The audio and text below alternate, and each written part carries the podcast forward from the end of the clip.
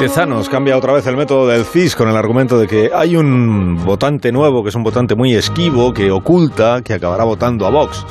Me pregunto a Ónega cómo valora la gestión del presidente de este organismo. Fernando, buenos días.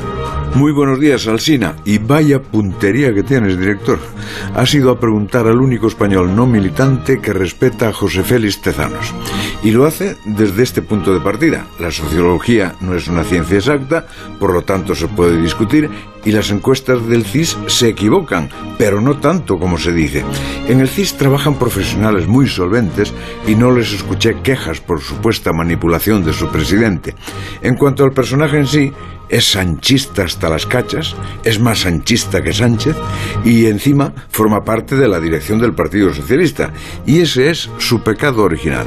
Su destacada militancia política contamina al organismo que preside y crea valoraciones críticas que dudan de la neutralidad de quien tiene por misión auscultar y analizar los estados de opinión.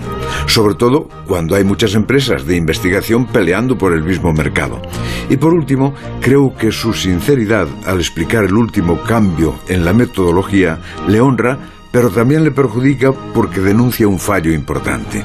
Si el equipo de Tezanos infravaloró a Vox, si no detectó ese voto oculto que al parecer tiene, es que no se hizo bien el trabajo.